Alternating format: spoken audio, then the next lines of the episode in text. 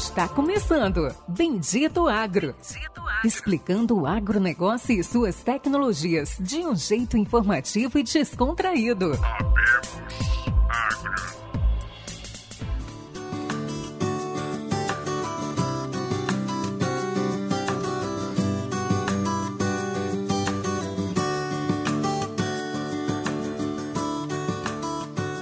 Olá pessoal, sejam todos muito bem-vindos ao Bendito Agro, o seu podcast de agrotecnologia. Aqui eu, Marcos Henrique, falando de Luiz Eduardo Magalhães, com os meus amigos Pericles Briante e Lucian Carvalho. E aí, pessoal, dá um alô. Sejam todos bem-vindos novamente a mais um episódio do Bendito Agro. Hoje, um convidado especial aí que tem uma história com a maioria de todos nós aqui. Acho que vai ser um episódio muito bacana, de muito conhecimento. Vai ser um episódio que vai agregar muito a todos vocês. Aqui é o Luciano Carvalho, falando direto do oeste da Bahia. Fala pessoal, estamos aqui mais uma vez tentando levar o que existe de melhor, de maior qualidade de conteúdo em tecnologias na agricultura, no agronegócio. E hoje aí vamos tentar o melhor podcast para vocês. Beleza, pessoal. Então vamos lá para o podcast para ver com quem a gente vai conversar, quem que é o nosso parceiro de prosa. E o nosso parceiro hoje de prosa é André Cantarelli. Ah, 39 anos, Rio Grande do Sul, sem trocadilhos de pelotas, tá? Não teve como, viu, André? Sócio fundador da Check Plant, é um cara que a gente está muito feliz em ter trazido, estar trazendo aqui para vocês, porque conhecemos e gostamos muito das ferramentas, das ideias do trabalho da Check Plant. André, dá um salve aí pro pessoal. Oi, pessoal, tudo bem? Eu que tenho aqui um grande orgulho em falar com vocês três. Conheço da mesma forma o trabalho já de longa data e de diferentes uh, formas e interações com cada um e estou bastante feliz aqui da gente poder trocar um pouco de ideia e ver se a gente consegue agregar algumas coisas interessantes do nosso mundo aí para todos os produtores. Beleza, pessoal. André, vamos começar, cara, falando de Check Plant, uma empresa de tecnologia tecnologia. Eu, particularmente, conheço Farmbox, né? Conheci lá atrás, 2008, 2009, 2010. Ah, era uma plataforma para monitoramento, é inovadora, foi certo. inovadora, precursora, não tinha nada igual no mercado. Então conta pra gente aí o que, que é a Check Plant, quais são os produtos da Check Plant. Então, vamos começar por aí. Muito bem, muito bem. Então, cara, a Check Plant é uma empresa de software que nasceu desde o início já focada em desenvolver soluções para o agronegócio.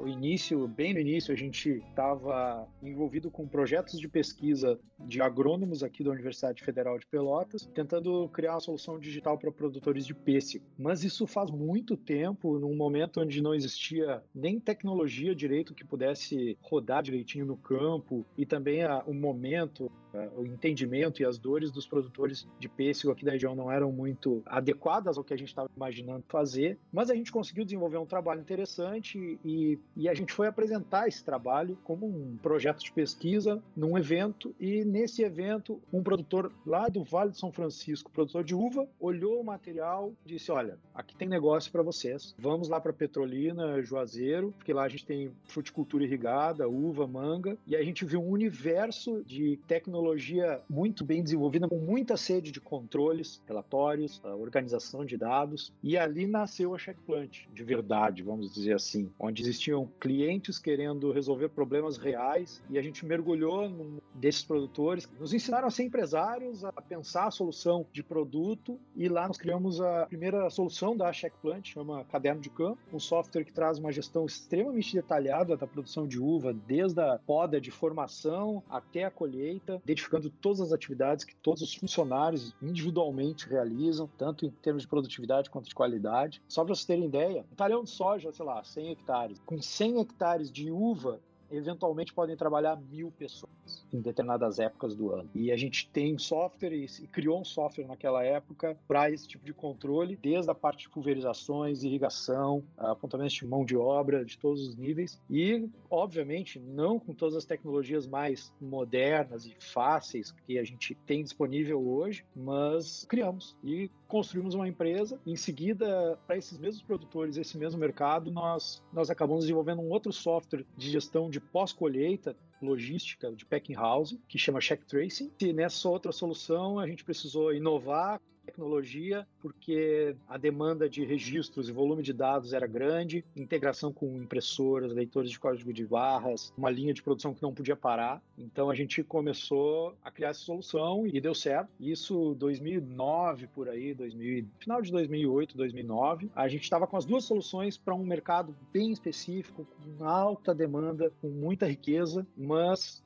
nós queríamos um pouco mais, né? Nós queríamos entender como que a gente podia levar tudo aquilo de bacana que a gente tinha criado para um mercado para outros lugares, né? Então aí a gente começou a expandir, tentar entender outras outras demandas, outros mercados, outras regiões produtoras do Brasil. E aí que nós começamos a chegar próximo de Luiz Eduardo, aí que aí tem uma nova história aí da, da demanda que a gente teve quando conhecemos o Pedro Matana com um desafio muito grande de tomada de decisão agronômica para combate a pragas e doenças. E aí começou os ensaios do Farmbox. Legal, legal. Pessoal, os ouvintes, o pessoal que segue a gente, a gente vai dar uma, deixa eu dar uma explanada porque eu participei um pouco disso aí lá atrás. Aqui nas regiões produtoras de soja algodão, tanto Luiz Eduardo no oeste da Bahia quanto Mato Grosso, a gente sempre levou o MIP, que é o manejo integrado de pragas, como a ferramenta principal né, do, do, manejo de toda a cultura, de toda a grande cultura. E o monitoramento é a base da pirâmide. O André falou do Pedro aí, o Pedro falava, poxa, olha, monitoramento, fez monitoramento, controle? Não, volta para o monitoramento. Fez monitoramento, controle? Sim, controla e volta para o monitoramento. E eu lembro, né, que em 2009, 2008, mais ou menos nessa época, o Pedro, né, o Pedro Matana, chegou em mim e falou: Marcão, tem o sistema, tem aquilo que a gente está procurando, há muito tempo que a gente vem procurando, tá pronto. Chama Caderno de Campo, era da Check Plant e o nome era Caderno de Campo, né? Bem como você é, falou, foi, é, veio passando um filme aqui na minha cabeça. E a gente reuniu na época e é bem isso. Eu vi uma ferramenta rodando no telefone, né? um aplicativo rodando no telefone. Eu lembro que o Alexandre, na época, fez o primeiro iPhone, que só rodava em iPhone. Eu falei, poxa, mas não roda em Android? E ele falava para mim, não, você vai entender o porquê. E depois eu vim entender toda a questão e tal. Mas enfim, era uma ferramenta que vinha para poder fortificar o MIP que a gente já fazia. Então, Luiz Eduardo já tinha uma, essa região da Bahia Oeste, da ação em se fazer monitoramento de pragas, pragas, doenças, plantas invasoras, inimigos naturais e fatores abióticos. Enfim, então a ferramenta na época ela, ela entrou no momento certo, era a ferramenta certa para o momento certo na região na região certa. Então foi uma casadinha muito perfeita. E aí daí para frente é só história, né, André? Certo? E aí a gente começou a, a caminhar, começou a caminhada no oeste da Bahia. Vocês saíram, né, lá da... continuaram, não sei como Sim, ficou expandimos, o, expandimos. negócio de... Claro. Isso, isso, como que ficou o negócio na, na, região. Continuamos até hoje, né? A gente fez uma experiência com o caderno de campo na, na fazenda do Pedro e, obviamente, né, o caderno de campo não era exatamente aquilo que o Pedro precisava, mas ele serviu muito para dizer para todo mundo e para provar para todo mundo que, sim, uma solução para esse tipo de, de desafio poderia resolver muito poderia ajudar muito. E a gente resolveu separar os produtos, criar um produto novo, na verdade, para não contaminar a gestão do caderno de campo na uva e fruticultura com outras demandas que a gente sabia que viriam a evoluir e a gente resolveu criar o Farmbox. E aí a gente começou a desenvolver um software rápido, já com toda a experiência que a gente já tinha e colocamos no campo rapidamente aí para apanhar, né? Apanhar no dia a dia, para a gente aprender, para a solução ficar forte e, e, e evoluindo. E a gente está até hoje aí, desde 2010, 11 com Legal. de campo, desculpa, com Farbox rodando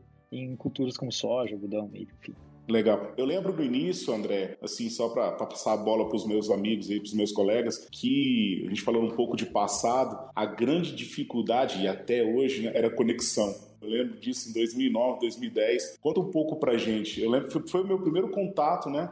Um, um, software as a service, uma ferramenta que tinha que sincronizar, os dados iam para a nuvem, ia para um servidor que não estava em Luiz Eduardo, a gente uh, não estava na Bahia o servidor, a gente estava acostumado com Sim. sistemas, a gente estava vendo ainda o finzinho da era dos sistemas em que os bancos de dados funcionavam nos computadores nas fazendas, nas empresas, né? Foi o primeiro contato quando vocês foram pioneiros, né, aqui né, no agro, uma ferramenta que o banco não estava, o, o banco de dados não era físico dentro da, da, propriedade. Então tinha o lance da conexão. Sempre foi um gargalo, né? A dificuldade de conectividade. Sim. Conta um pouco para a gente como que foi essa dificuldade no início? Como que isso está agora, a questão da conexão? Sim. Dá uma ideia para gente. É, a conexão, ela sempre foi o fator mais desafiador desde o início que a gente começou, tanto que lá em Petrolina, no, nas soluções mais anteriores ao, ao Farmbox, a gente tem alguns servidores nas fazendas, porque não, não, naquela época não tinha, não tinha conexão boa que pudesse manter uma operação boa online. Mas o Farmbox já nasceu diferente, porque nós, apesar da conexão não ser boa em 2010, 2011, vamos lá, não é boa até hoje, né? Mas enfim, a gente tinha uma nova ferramenta para poder criar, que era um smartphone rápido que funcionaria offline. Então isso permitiu a gente resolver o problema da conexão com uma ferramenta que funciona de forma independente offline e que tem a capacidade de sincronizar quando pegar o menor sinal de internet que ela tiver. Aí a gente, claro, teve que desenvolver uma tecnologia para sincronizar rápido, para as coisas não se perderem durante essa sincronização, mesmo que a conexão caísse no meio. Então a gente tinha uma, uma chance ali que era um smartphone, aí com a confiabilidade do, do iPhone na época, que na época era o único dispositivo que oferecia uma robustez um pouco maior. E aí a gente venceu essa dificuldade trabalhando offline com sincronização, né? Mas com um banco de dados, que nem tu falou, Marcão, um banco de dados em nuvem, já com uma, uma, uma arquitetura em nuvem, porque, enfim, a gente sempre gostou de apostar em que estava vindo de novidade, tecnologia, para também tirar o marasmo do desenvolvimento como ele sempre é, e a gente sempre olha coisas novas para estar tá podendo trazer. E nos ajudar no dia a dia. Bom, André, você falou aí do smartphone, veio um, um, filme na minha cabeça também, eu já fui usuário de Farmbox, logo quando, início de 2014 aí, quando a gente começou os primeiros testes de Farmbox lá no, na antiga fazenda, lá no Franciosa, onde eu trabalhei, tava saindo um sistema, né, tava em uso paralelo, um projeto piloto com outro software. E era um, um absurdo, cara. Não é. sincronizava. Ele demorava 35, 35 40, 40 minutos. Tinha que deixar lá no, no, no, almoço, né? Pra fazer, fazer a sincronização. Quando, Quando veio, veio o Firebox com iPhone, eu falei, nossa, vamos ver, né? Como é que vai fazer pra, pra sincronizar. Eu acho que demorou, olha, uns quase um minuto, cara. pra sincronizar. 45 segundos, cara, demorou. Não, não, deu, não deu um minuto, não. Foi, foi algo assim, muito satisfatório ver o trabalho de campo e, e de imagem, né? A gente fez um. Já que era para testar, testamos bem testado, né? Batendo imagem, foto, né? Fui lá na. Falei com meu avô agora, retrato. Tiramos retrato da lavoura e sincronizou muito rápido. Então foi uma, um passo, uma evolução muito grande no MIP para fazenda fazenda naquela hora lá. É, não, não foi fácil, né? Mas, mas deu certo.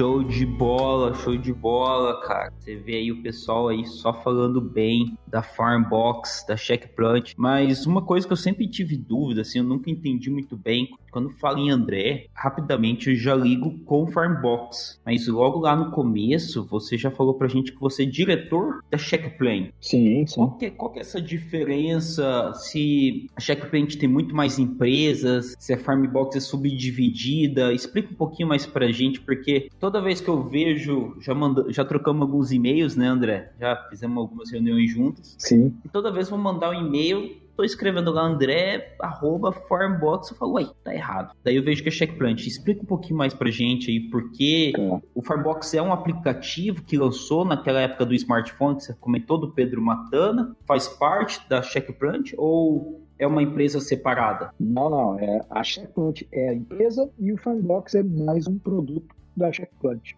Apenas isso. Por que, que gera essa confusão, eu acho? É que nós enxergamos em determinado momento que o Firebox tinha um potencial de atingir mais produtores e nós investimos mais no uh, time, desenvolvimento, marketing, anúncio, enfim, e, e, o Firebox ficou conhecido. A gente resolveu ter site específico do Firebox, ter uma linguagem de falar de Firebox para facilitar a compreensão dos produtores, porque Imagina chega na porteira da fazenda e diz, não, é aqui o André do check plant. Aí o cara, ah, não, mas eu falei com o Farmbox. Então, assim, a gente esconde um pouco nessa interação a, a check plant para facilitar a comunicação com os produtores. E aí o Farmbox, nessa, nesse jeito de, a gente atuar, ele ficou muito conhecido. Mas a empresa, o CNPJ, funcionários, nós somos os colaboradores da Checkplant que atuamos com o Farmbox, com o Check e com o caderno de campo. A empresa Checkplant não possui outras É apenas uma empresa que tem alguns produtos e o Farmbox é aquele que tem maior destaque, enfim, aparece mais para todo mundo. Não, agora ficou claro. Ficou claro, eu já imaginava que era isso, mas sempre eu sempre tinha essa dúvida também. Ah, legal.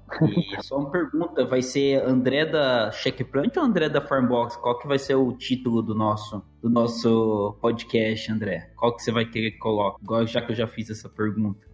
Não, eu acho que a gente pode falar o André do Farmbox que é, pelo direcionamento que a gente tem, os produtores de soja, algodão, uh, já conhecem o Farmbox, fica mais fácil, não teria nenhum problema. Sim, interessante. Show de bola, Andrezão. É o seguinte agora aqui, Vou mandar uma pergunta no peito para você agora. A gente fez uma interação lá no Instagram, né? Então, como você já comentou do início, tem uma pergunta da Lisiane Azevedo, que quer saber de você, André, qual foi o maior desafio em introduzir o Farmbox no mercado? Você comentou um pouco sobre a internet, mas não é esse, né? Eu acho que o contexto da pergunta é mais é, mudança de cultura. Como é que vocês chegaram e falaram assim, ó, abandona o papel, agora você vai pegar esse smartphone, então convencer um produtor de comprar um aparelho de dois mil reais para colocar na mão de um técnico para ir para a lavoura.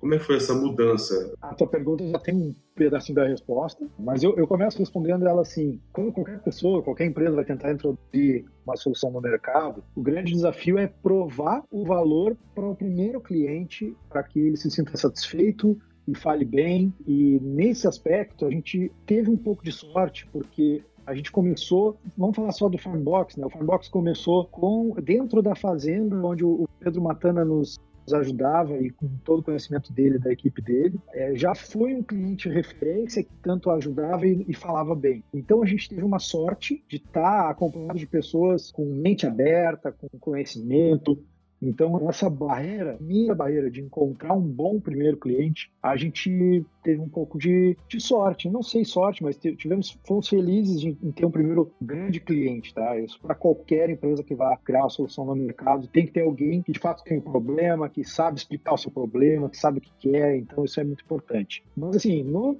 Passo 2, obviamente, tiramos a conectividade, aí sim, entra na mudança da rotina das pessoas que já estão acostumadas a fazer o que estão fazendo. Independentemente do dono da fazenda querer uma solução, esse também, obviamente, é um desafio de vender essa ideia para o produtor, mas no momento que o produtor diz, ok, eu quero, agora faz rodar. Fazer rodar significa mudar a forma com que as pessoas vão atuar no seu dia a dia do seu trabalho, que está tudo na zona de conforto. E aí tu traz num mundo onde ninguém estava acostumado com WhatsApp, ninguém tinha familiaridade com dispositivo móvel, com internet, tu traz uma mudança completamente de paradigma para a turma. E aí sim, a gente, posso dizer para vocês, nos primeiros anos foi muito bem ali os Eduardo, os primeiros clientes, mas quando a gente tentou expandir um pouquinho mais, a gente esbarrou muito barreira de quebra de, de, paradigma do dia a dia das pessoas. E aí a gente precisou não criar tecnologia digital, a gente também precisou criar tecnologia humana de entender por que, que talvez fosse importante para cada um dos técnicos agrícolas, dos gestores, dos encarregados de campo, por que, que para eles poderia fazer sentido melhorar, evoluir, aprender. E aí a gente criou também, além do software, uma metodologia de conduzir as pessoas, de ajudar as pessoas a entrar num novo mundo. E isso foi, assim, talvez um dos maiores desafios para a gente começar e o que mais virou a chave para a gente. Legal, legal. Bom, a gente falou um pouco aí de, do passado, como foi a dificuldade de conexão, mudança de mentalidade. Mas vamos lá, vamos falar um pouco de integração, André. Bom,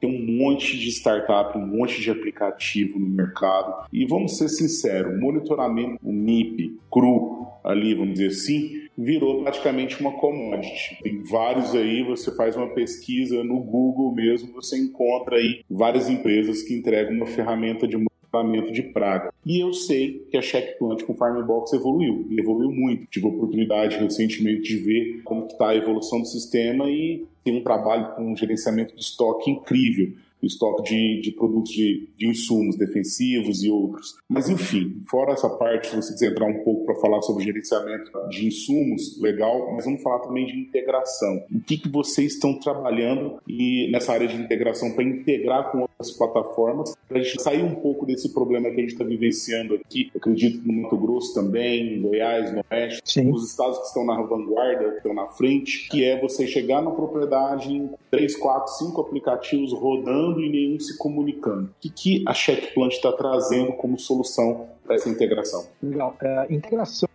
sempre fez parte da nossa história desde o caderno de campo, porque quando tu entra numa rotina de verdade fazendo, tu consegue resolver um problema de verdade, as pessoas que estão lá na fazenda elas vão precisar que aquela solução se integre com as outras coisas. E isso aconteceu com o caderno de campo, check Sim, e começou a acontecer com o Farmbox. Assim que a gente estabilizou a proposta inicial do Farmbox, que era o monitoramento, e passamos para a parte de, de controle das aplicações. No momento que a gente passou para isso, aí, não, peraí, só um pouquinho, mas esse trabalho eu já fiz num outro software, e agora eu não vou fazer duas vezes. Então a gente precisou entender o que, que é isso, que acontece entender como é a jornada da pessoa que está usando o computador com a nossa ferramenta, o que, que ela precisa interagir em termos de dados e troca de dados de uma outra ferramenta. Então, o desafio da integração ele é só troca de dados entre sistemas que têm modelos estruturais diferentes. Também é pensar na experiência de quem está olhando para a tela do computador, o que, que aquela pessoa precisa ver de um sistema e de outro, qual o botão que precisa acontecer, aparecer na frente dela. Então, é um desafio muito grande. Como eu já apoiei muito de integração desde o início e nunca tive medo desse processo, por mais que seja complexo. Então a gente se posiciona como uma empresa que vai buscar as possibilidades de integrar com qualquer outra ferramenta, desde que a gente tenha braço o máximo que a gente conseguir.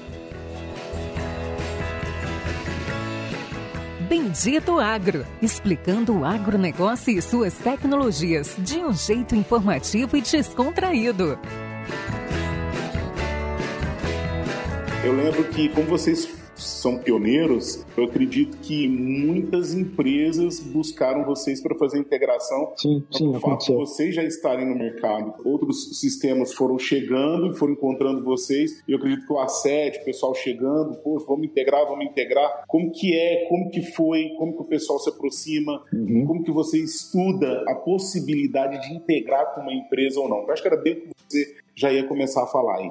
Perfeito. Olha, eu te confesso que sim, eu gostaria que empresas viessem mais no para fazer integração, de verdade, tá? Porque em muitos casos a gente procura, porque a gente se preocupa quando o cliente está reclamando e precisando. A primeira coisa que a gente precisou fazer foi desenvolver uma, vamos chamar, chama API, tá? Mas é uma, é uma porta de comunicação com um protocolo, com algumas regras específicas para troca de dados. A gente precisou desenvolver uma API que pudesse servir e capturar dados de outras plataformas de forma genérica, mas isso não garantia nenhuma integração, era apenas o início início a possibilidade de integrar com outras plataformas. Algumas plataformas vieram nos pedir integração, a gente disponibiliza o manual da API e, obviamente, o produtor autoriza com uma chave de acesso a essa empresa manipular, consultar os seus dados. Se o produtor não tem acesso e não autoriza o acesso, nada acontece, obviamente. Então, essa é a primeira parte. A gente tem uma API disponível para que outras empresas possam buscar dados e até mesmo injetar dados no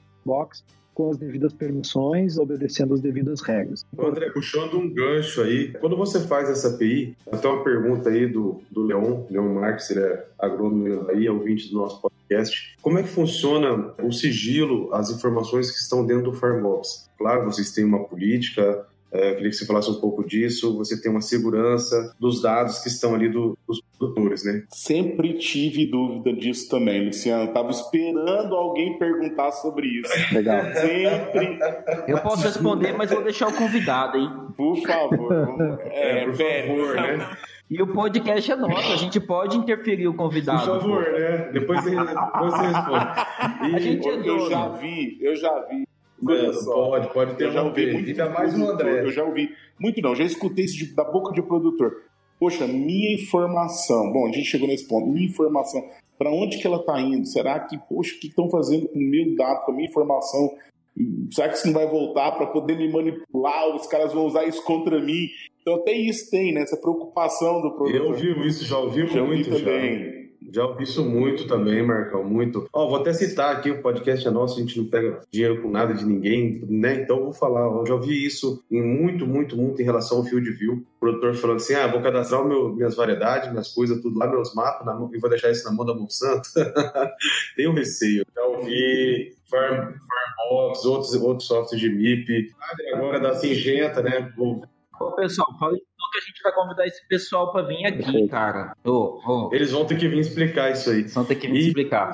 E aí, só complementando a pergunta, André, como é que funciona o sigilo dentro da Firebox, que você disponibiliza ali para qualquer plataforma que seja, você ainda tem o controle e a gestão dessa informação? Ou tá lá e, e como é que funciona depois do API? Perfeito quem tem acesso ao, aos dados via API é como se fosse um usuário dentro da plataforma. Consultas, as interações que, que essa plataforma faz são registradas e passam por todas as verificações de segurança daquele usuário que faz parte daquela organização, sob as regras de abrangências e permissões que aquele usuário tem dentro da, dessa organização. Então é, é, a mesma coisa que um usuário entrar na plataforma com login e senha na tela do computador e listar suas próprias fazendas, enfim. A API também é a mesma coisa, mesma capacidade de distribuir as informações de acordo com cada perfil e permissão. Com relação ao sigilo das informações, existem duas frentes que eu poderia explicar. Primeiro é uma frente de infraestrutura de armazenamento de dados, infraestrutura de física dos nossos servidores. Então nós temos servidores que nós temos em nuvem e a gente gerencia com as melhores práticas e políticas do mercado de segurança da informação. Criptografia, todas as seguranças e verificações que a gente realiza com os nossos engenheiros para que o software esteja protegido, como a gente tem que fechar nossa casa, o carro, enfim, é, todas as seguranças técnicas a gente toma as nossas medidas para que nada aconteça, aliado a uma política de backup para caso aconteça alguma perda de dados, alguma corrosão em alguns dados por algum tipo de erro, nunca aconteceu. A gente tem backup de dias, horas, semanas, então quanto a isso é tranquilo, mas a questão física, estrutural dessa segurança da informação. O outro ponto é a parte de contato de sigilo que nós temos com os nossos clientes. Nós somos uma empresa que vive do licenciamento que os nossos clientes nos pagam. Então eu tenho um acordo de confidencialidade com os meus clientes e eu não posso de forma nenhuma compartilhar as informações deles com ninguém, a menos que ele explicitamente diga compartilhe as minhas informações com este ou esta pessoa ou esta empresa. Então é, é muito simples, a, a, proteção dos dados ela é estrutural na questão da nossa infraestrutura e jurídica com base no contrato. Então eu não posso compartilhar esse tipo de informação. E aí a gente fala financeira também, proteção financeira porque da onde eu vivo, eu não posso ter outros tipos de interesses porque o, o meu cliente já é o,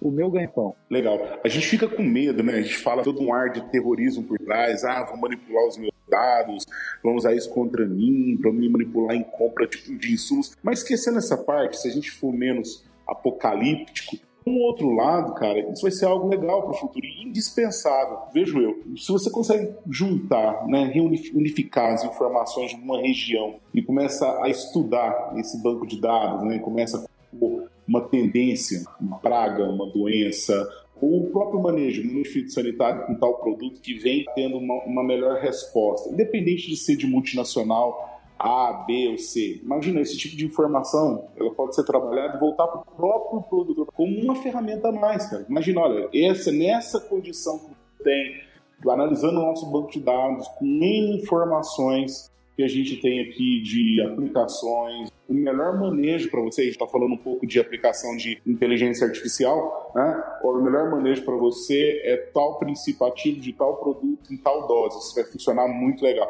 Assim, sem medo de entrar, eu sei que tem o lance da consultoria, poxa, mas esse é o papel do consultor.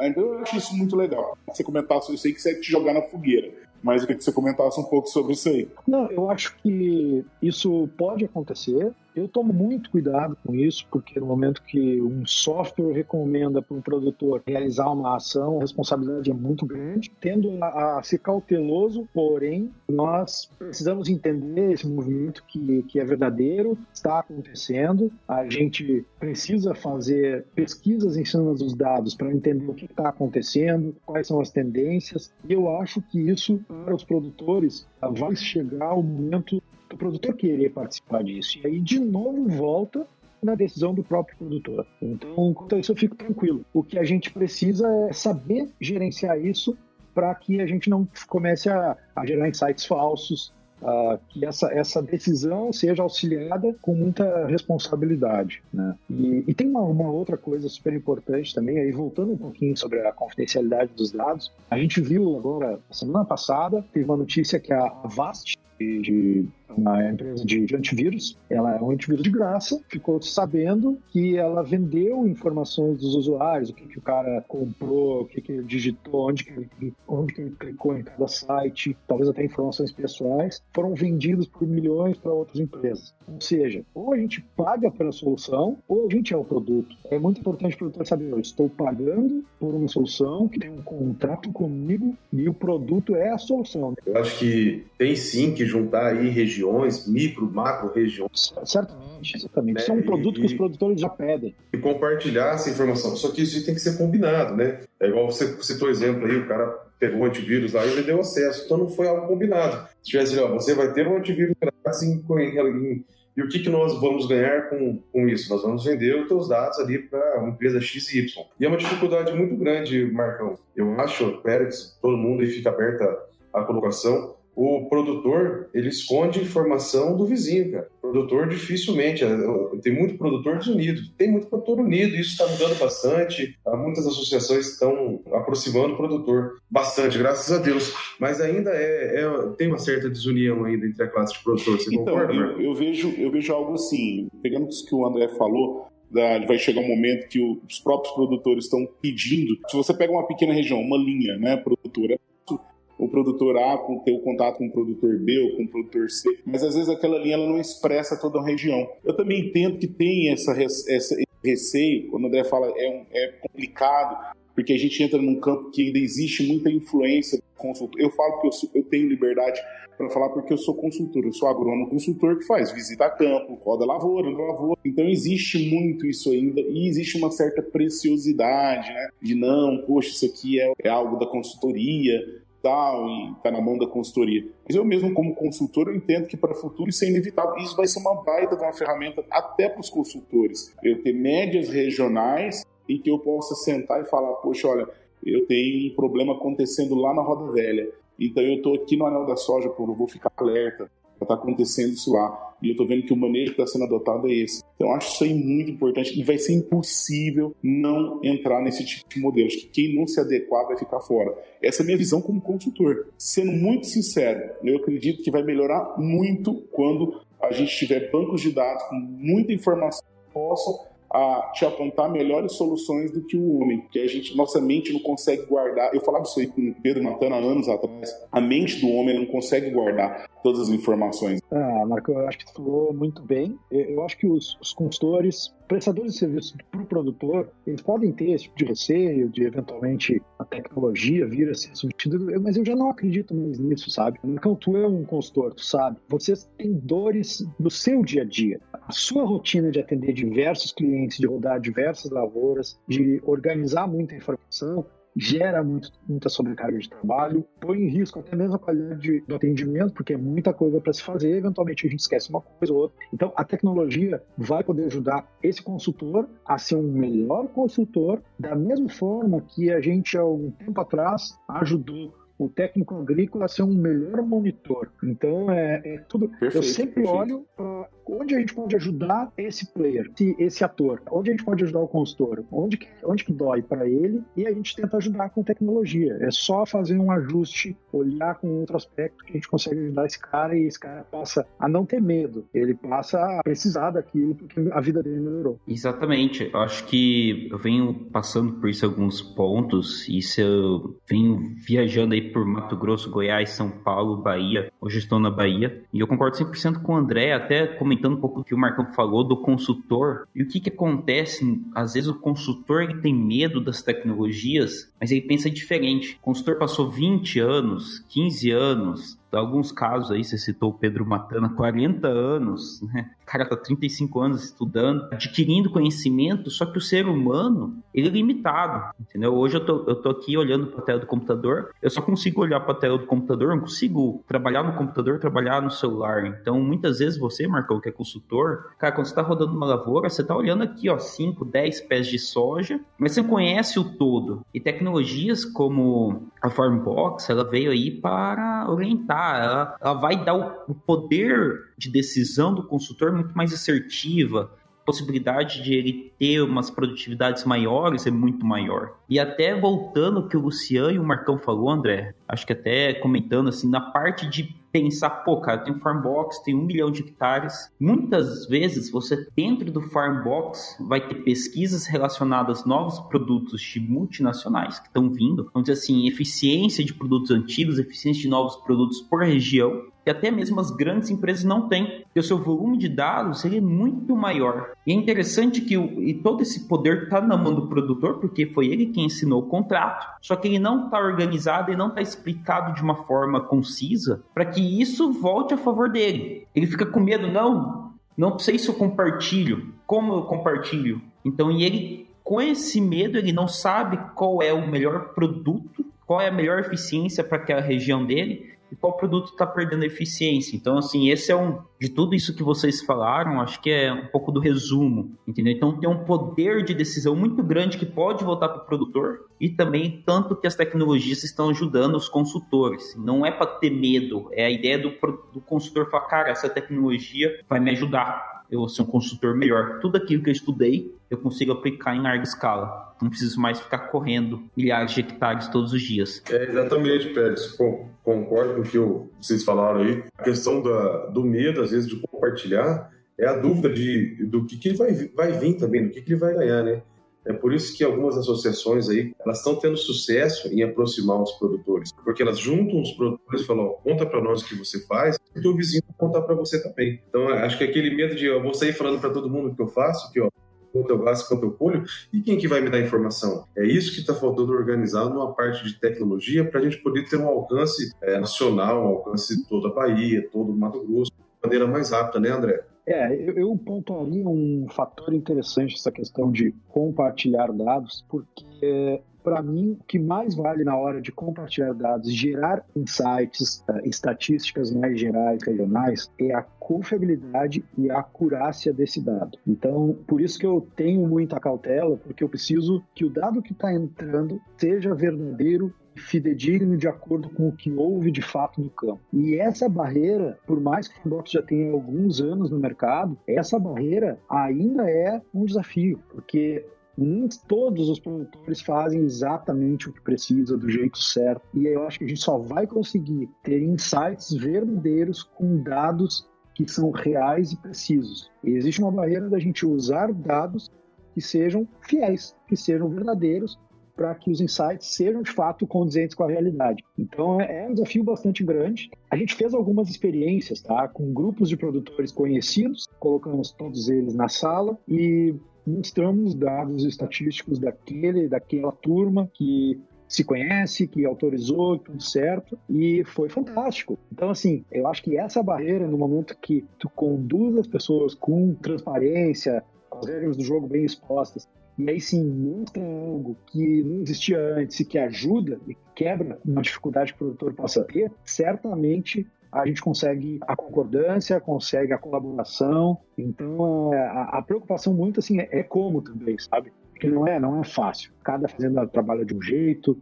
Então, existe um desafio bastante grande em ter esse dado certinho. Muito bom, muito bom, André. Isso é verdade. Até participei de algumas convenções aqui no Lengo, Mato Grosso. Acho que a última que a gente discutiu isso muito foi no Congresso do Algodão. Então, a gente tinha alguns grandes grupos que mostraram monitoramento, até grupos que você, que são clientes da, da Farmbox, e eles falam, cara, que quando eles começaram a olhar o monitoramento, eles viram que às vezes era um V, às vezes era um U, e eles falam assim, cara, grandes decisões mudaram dentro do grupo quando eles começaram a focar na forma do monitoramento.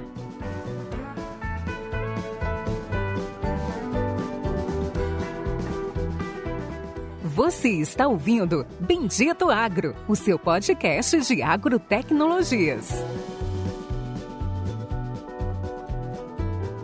Bom, legal. Mas antes da gente voltar a falar, queria falar um pouco sobre o futuro, só para encerrar assim com um pontinho nessa parte de consultoria, consultor hoje de sucesso, vou deixar isso para vocês porque eu tenho uma experiência com isso aí, eu sou bem observador. O pessoal vai gostar e até agora o Luciano e o Pérez, que eu vou fazer um, um jabazinho aí para Caçuia, né? Eu acompanhei um bom tempo aí o Luiz Henrique, né? O Luiz Henrique Caçuia, e eu já vi várias vezes, né? Caçuia citando dados do Farm eu já fui em palestra com ele em Balsas, uma vez a gente estava com o grupo Agrex, Agrex Agro, e ele estava falando, não, porque os dados, monitoramento, e ele falando da importância. Então, eu vejo assim, o consultor, a gente está pegando o Luiz Henrique porque tem uma grande área na mão dele, o consultor que atende uma área grande, ele precisa também de uma ferramenta que dê confiabilidade para ele, ele se sente seguro tendo uma ferramenta que ele está fazendo, ele chega e fala como que está o monitoramento, como que está no Farmbox, qual que é o relatório, o que está funcionando, o que, que não está. E ele gosta, e é importante para ele, ele levar isso quando ele vai um, dar uma palestra. Os, os consultores hoje estão muito envolvidos com palestra, com treinamento, em feiras, né?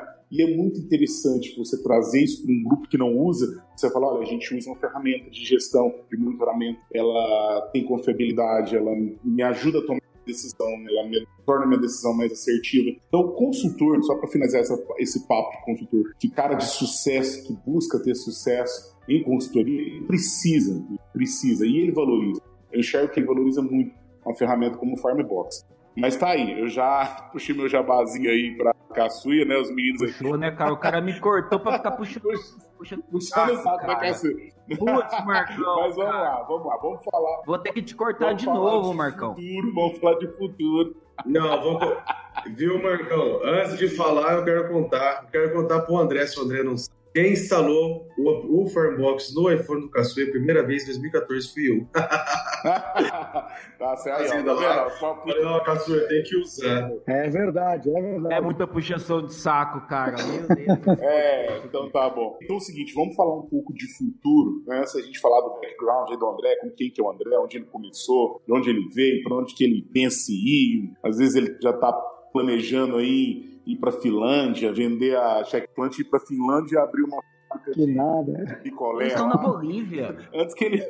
André, vocês estão na Bolívia, não É, o Farmbox está começando a, a expandir algumas fronteiras. Aí a gente começou na Bolívia esse ano. Isso, então vamos falar de futuro, André. O que, que é, o que, que você pensa, o que, que a, a Checkplant pensa aí para esse futuro que já está batendo na nossa porta com essas tantas tecnologias, com essas tantas startups aí oferecendo milagres aí, né? Tem muita cópia, como o Luciano mesmo fala, cópia de cópia. Né? E o que, é o futuro? No meio desse tanto de, de, de satélite, como se fosse uma, aquela atmosfera densa, o que, que a Checkplant enxerga para o futuro? Legal. Eu acho que a gente falou um pouco, que a gente enxerga sobre o futuro, que é essa relação do produtor com os seus prestadores de serviço. E aí entra muito consultorias, eventualmente revendas que prestam assistência técnica de qualidade. Todo fornecedor que, de certa forma, senta com ele na mesa para tomar decisão e ganha a confiança desse produtor. Existe um relacionamento já aí. Um dos pilares de crescimento que a gente entende por Farmbox nesse momento é ajudar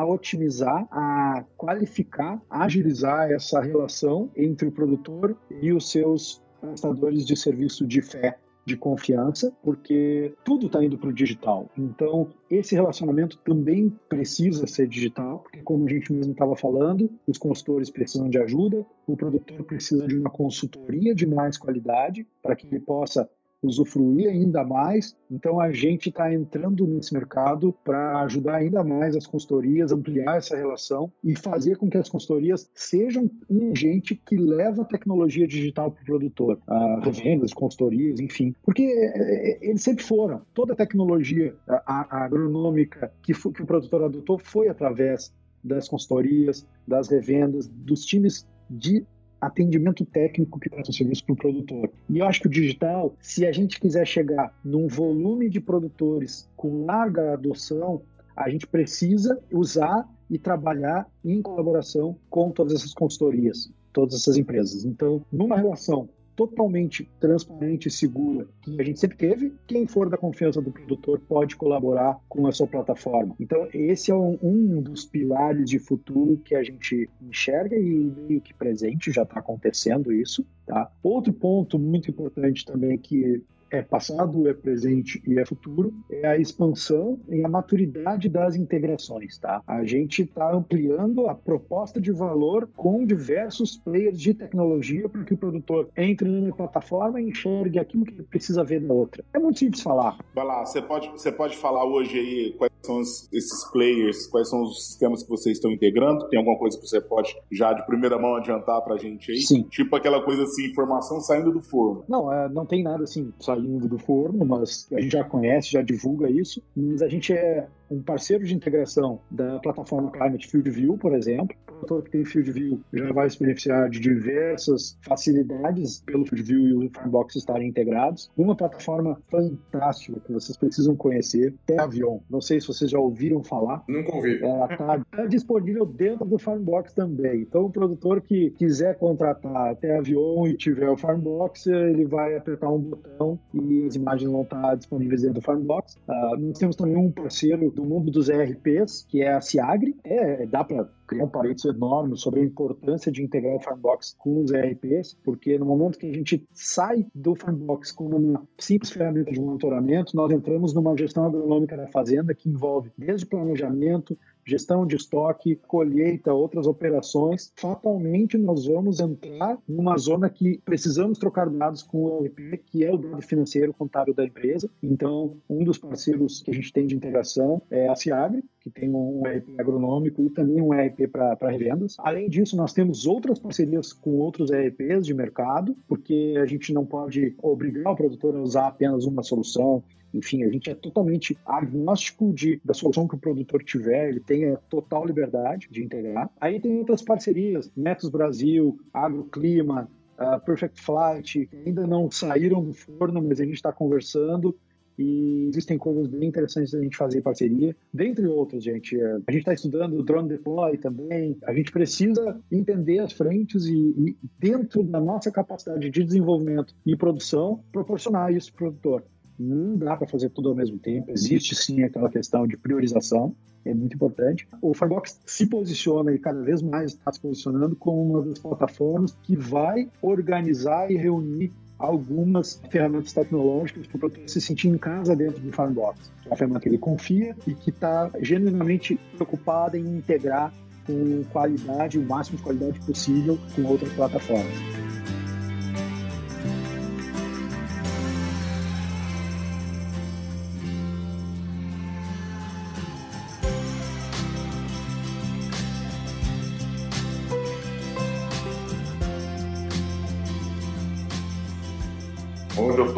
Gente tem bastante tecnologia, operacionaliza bastante plataforma. E eu e o Marcão, a gente estava conversando sobre integração com integração e, e amarrar, amarrar as pontas, né? Uh, hoje eu queria uma plataforma que fosse plataforma mãe, que todas as outras agrotecnologias pudesse visualizar dentro de uma única plataforma. Isso seria um sonho, né? Eu e o Marcão conversando, André, eu quero saber se você compartilha da, da mesma ideia. Nós chegamos à conclusão, né, Marcão, que você fala aí, que nenhuma plataforma que tem hoje no mercado, nenhuma plataforma de agrotecnologia vai ser uma integradora. Para juntar isso tudo, a gente vai precisar de uma plataforma de integração. Então, assim, eu nunca vou conseguir pegar todas essas plataformas que você falou e colocar dentro do Firebox. Então, eu só olho para o Firebox e consigo ver a TerraVion, Solifitec, FieldView, e outras plataformas. Você concorda com isso, André? Muito simples eu tentar adivinhar o que, que vai acontecer. É essa a pergunta, legal.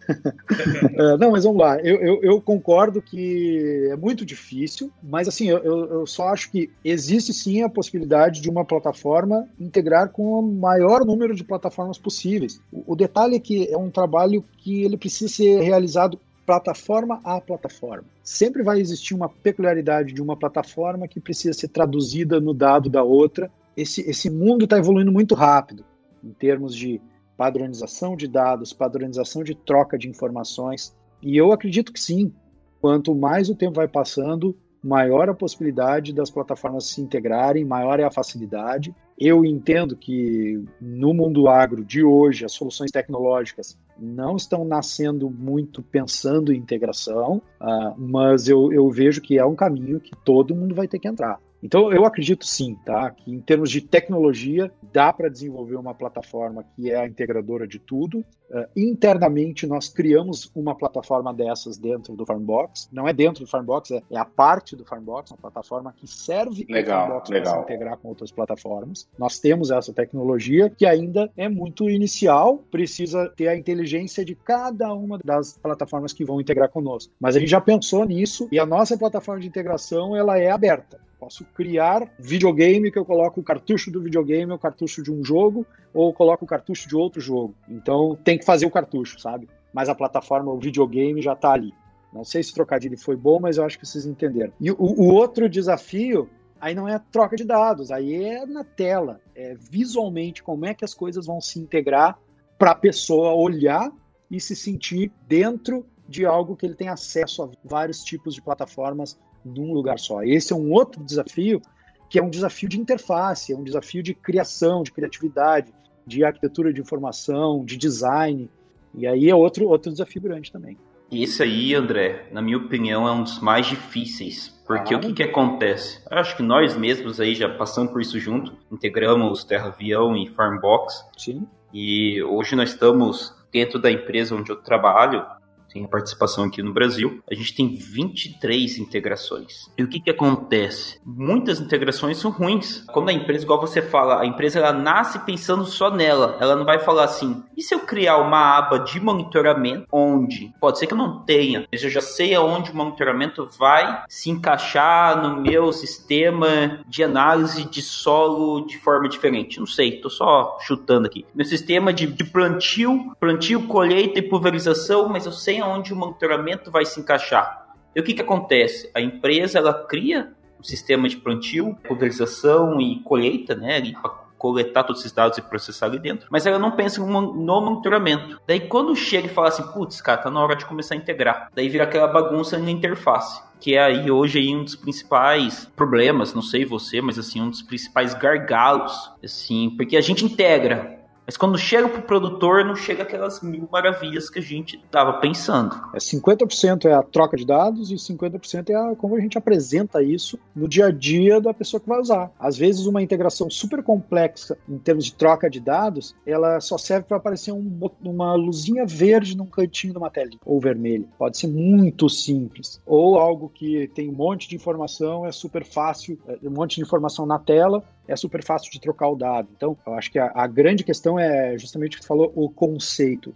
A plataforma tem que pensar o conceito de gestão agronômica e ter esses pilares representados visualmente para as pessoas usarem. E depois, obviamente, a gente trabalha para trocar esses dados. Então é, é um desafio grande, gente. É um desafio grande, tá? Mas é, é o jogo que a gente está jogando, tá? Legal, legal. Para a gente ir pro, pro fim aí, pro último bloco. Bom, André, o seu background, quem que é o André Cantarelli? A gente queria escutar agora de você aí, nessa reta final, um pouquinho do André, o que, o André começou, qual foi a formação, antes de check plant, né? E como que você entrou nesse negócio aí de cabeça? Como que foi? Conta pra gente.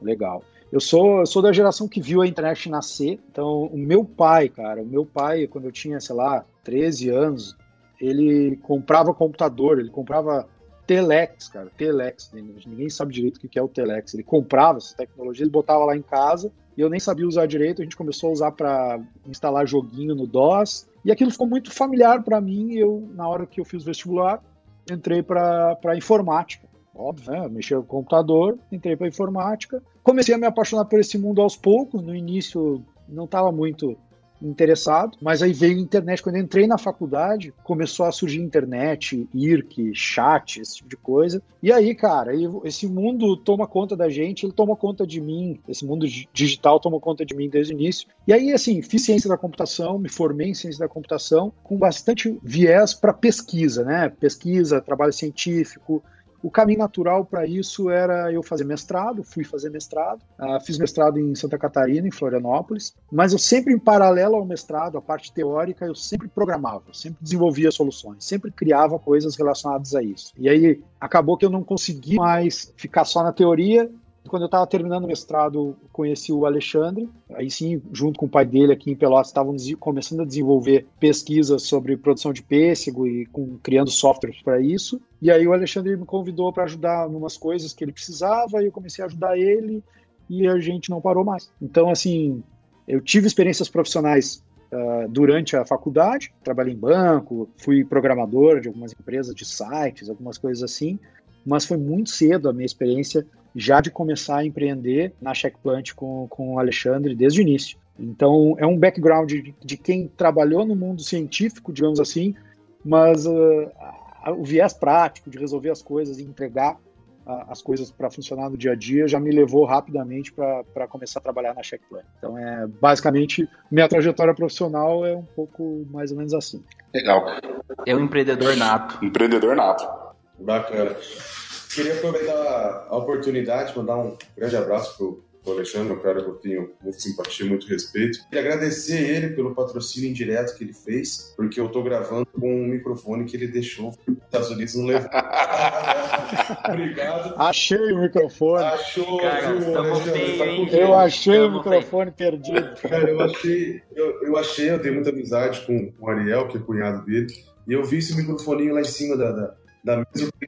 O microfone esse, ah, o Alexandre deixou aí, foi embora, tal, filho da Júlia. A gente nem sabia quanto custava. Eu falei, pô, se era do Alexandre, devia ser bom. Quando eu consultei o preço do, do microfone, é mais de 600 reais o microfone. Valeu, Alexandre. Putz, agora que depois que a gente começar a fazer sucesso, Luciano, ele vai ligar pra você te cobrando, hein? Olha, isso aí vai dar problema, hein? André, eu queria fazer aqui, eu vi você comentando um pouco do seu background e eu fiz uma, uma pergunta no meu último podcast. Eu acho que foi uma pergunta muito boa. Quem falou pra você que foi uma pergunta muito boa? Todos os ouvintes que ainda não ouviram, ainda não soltamos o podcast, eu tô prevendo o futuro aqui, Luciano. E deixa eu continuar aqui. Então, assim, brincadeiras à parte, ah, cara, uma pergunta é, eu fiz pro Carlos, que ele foi o fundador, diretor da, da Sensix, você é um dos fundadores, hoje diretor da Farmbox, Check Plant. Cara, e André, qual que foi o momento mais difícil para você e pro, para o Alexandre, assim, o momento mais difícil durante sua jornada de empreendedor? Esse qual que foi o pior momento de todos, mais difícil, eu acho, e qual que foi depois o momento que você falou assim, você dormiu e falou, cara, agora deu certo. É isso aqui mesmo, eu vou seguir nessa, nessa jornada porque deu certo e é só crescer, é, Brasil todo, é outros países, assim, você tem mais ou menos nítido na sua cabeça aquele momento mais complicado e aquele momento que você falou, cara, é isso aqui, deu certo, é um milhão de, a gente vai atingir um milhão de hectares, a gente vai continuar crescendo. Ah, cara, o mais difícil, tem vários, né? Mas assim, um que é muito engraçado que a primeira vez, o primeiro cliente que a gente vendeu o caderno de campo, eu e o Alexandre fomos fazer a implantação e nós dois éramos os programadores do, do negócio ao mesmo tempo. A gente pagava os boletos, fazia tudo. Foi o primeiro dia de treinamento na fazenda, era uma solução para Palm Top. E a gente fez o primeiro dia e aí um monte de bug no aplicativo e tal, isso lá em sei lá que ano isso, no início de tudo. E a gente tinha um notebook só que era o notebook do Alexandre. O meu era um desktop que ficou no Rio Grande do Sul. A gente estava lá no hotel, lá Petrolina. E tinha alguns bugs para resolver, a gente veio pro hotel e a gente abriu o computador, começamos a resolver bug, os bugs e a gente esqueceu o carregador do notebook na fazenda. Então a gente tinha, sei lá, alguns minutos até acabar a bateria para resolver aquele bug, que senão a implantação toda de, sei lá, 20, 30 pessoas ia dar problema e assim, ali a gente ficou com muita, muita, muita dificuldade, ele foi bem difícil e acabou dando certo. Coisa de programador, tá? Eu sou desse background aí de programação. Tem outros momentos difíceis, enfim. E assim, o momento que a gente viu que ia dar certo, ah, eu não sei, gente. Tem tantos momentos uh, que a gente sabe, sabia que era isso que ia fazer. Isso foi, faz muito tempo, não, não me lembro assim exatamente tudo, mas acho que assim, uma das melhores coisas que aconteceram conosco foi quando a gente começou a vender o Farmbox de verdade, saindo das reuniões, os primeiros clientes que toparam pagar por aquilo que a gente já tinha desenvolvido, no preço que a gente queria, no preço que precisava ser, dentro de um processo comercial que a gente já estava criando, não de um jeito desestruturado, mas isso recentemente, aí 2016, 17, quando a gente de fato criou uma proposta de valor e profissionalizou essa proposta de valor chegando no mercado. E a gente começa a ver os números, os clientes aceitando, pagando. E ali quando a gente vê que a empresa está andando sem ser necessariamente nas, nas nossas costas, ali dá uma, uma satisfação muito grande, assim, eu acho que isso é uma das coisas que mais me traz satisfação, de ver uma, algo que a gente cria ganhando vida, ganhando, ganhando outras pessoas, ajudando outras pessoas em processos e tal. O momento que ele teve mais certeza, Pérez, então, pelo que eu entendi que deu certo, foi quando ele abriu o saldo da conta dele, ele viu lá 10 milhões de dólares. Ele falou, putz, opa! Mais uma pergunta aqui, que teve uma participação, eu acho que é algo, uma pergunta bem feita, acho que a pergunta para finalizar aí o nosso podcast, como que você mensura André? Como você impacta, como você muda a vida de um produtor quando ele entra para usar o Farmbox, quando você vai para dentro de uma fazenda? Como você consegue fazer essa relação, talvez de quantificação? Eu, por ter sido usuário do, do Farmbox, eu sei que é difícil, mas em, em partes de qualidade, em relação de porcentagem, como que você avalia isso, André?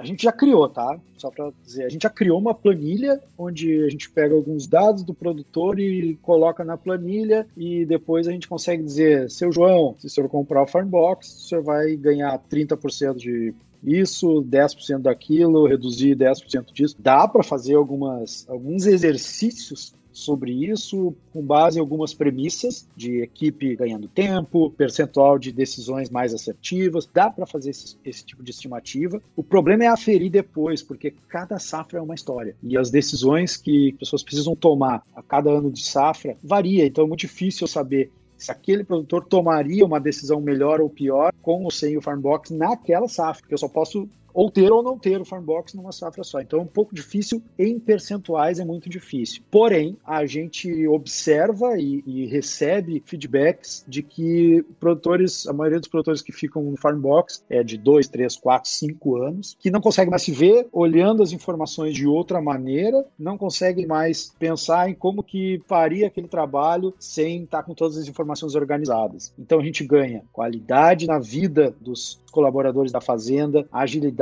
segurança, e isso tudo acaba sendo intangível em termos de quanto de dinheiro esse cara vai ganhar, porque ele pode economizar uma aplicação, fazer uma aplicação a mais e tendo certeza de que vai ter a produtividade que ele se programou. Então é bem, é bem relativo isso. E eu também não gosto, falo sempre para minha equipe comercial, se a gente for prometer para o produtor ganhar mais um saco ou dois, ou economizar mais um saco ou dois, a gente vai acabar entrando, somos mais um que vai trazer uma promessa de um risco ou de um ganho para esse produtor. Então é, é bem, é bem complicado. Mas você tem que falar igual o Luciano, promessa de mudança de vida. Você viu essa, você vê essa ideia do Luciano, você usa a Formbox, você vai mudar a sua vida. Mas olha, eu tenho, eu tenho propriedade para falar isso aí, viu?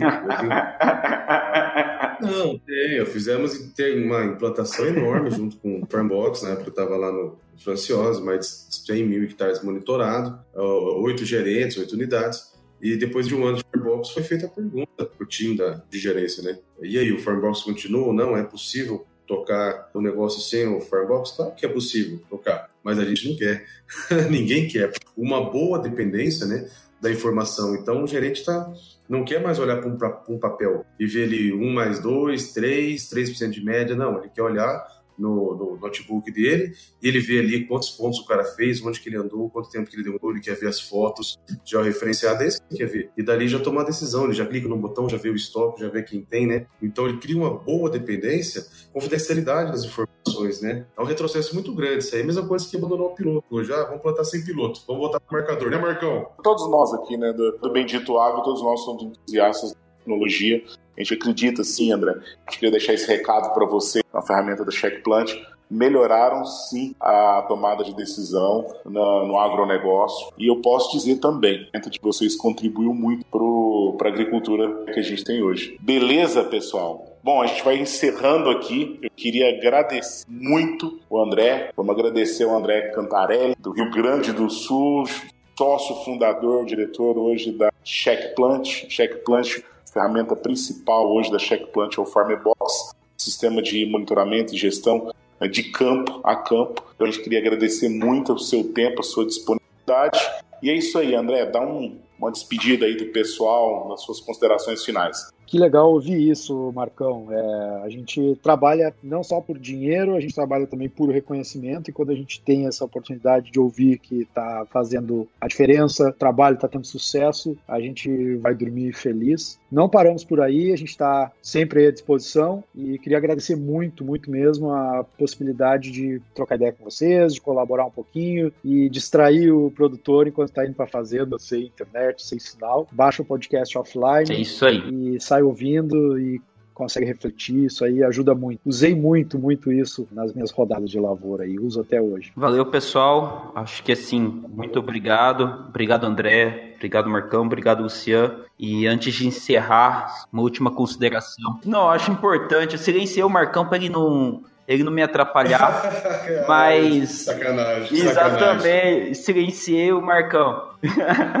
mas brincadeiras à parte, uh, Quero agradecer ao André por todo o trabalho que ele está fazendo, todo o trabalho que ele, ele mostrou a história da Farmbox e da mesma forma que ele desenvolveu a Farmbox, se tornou toda essa empresa, ele puxou os concorrentes, Então imagine, por mais que a, a empresa dele esteja crescendo, quando a gente tem uma empresa brasileira crescendo para outros países, ela também puxa que os concorrentes tentam ser melhores, ou qualquer startup que tente vir para o mercado, ela tende a crescer, falar assim, cara, eu tenho a Formbox aqui, que eu tenho que, se eu for desenvolver alguma coisa, eu tenho que começar grande. Então, assim, por mais que você esteja fazendo um grande trabalho, pensando na Farmbox, você também ajuda a desenvolver todo o mercado. E essa é a ideia, é por causa disso que a gente está fazendo esse podcast e a gente está tentando mostrar isso para todos os nossos ouvintes, o porquê de trazer diretor, fundador de uma empresa. E um abraço a todos e até o próximo episódio. Legal.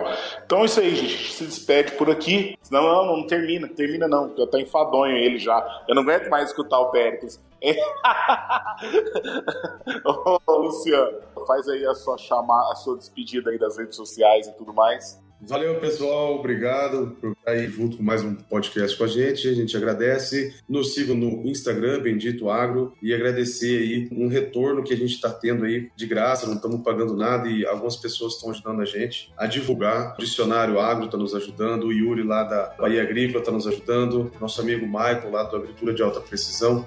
A gente só tem a agradecer. E é isso aí, pessoal. Até a próxima. Valeu muito estar com vocês hoje. Tchau, tchau, pessoal.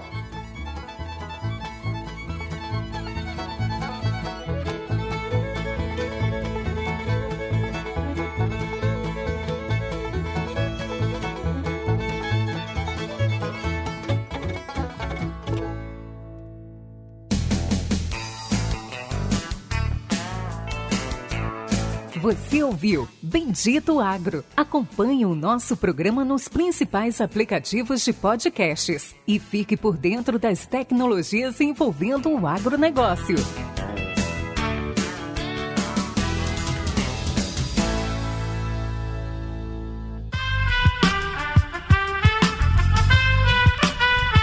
Este podcast foi editado por Aerolitos Edição Inteligente.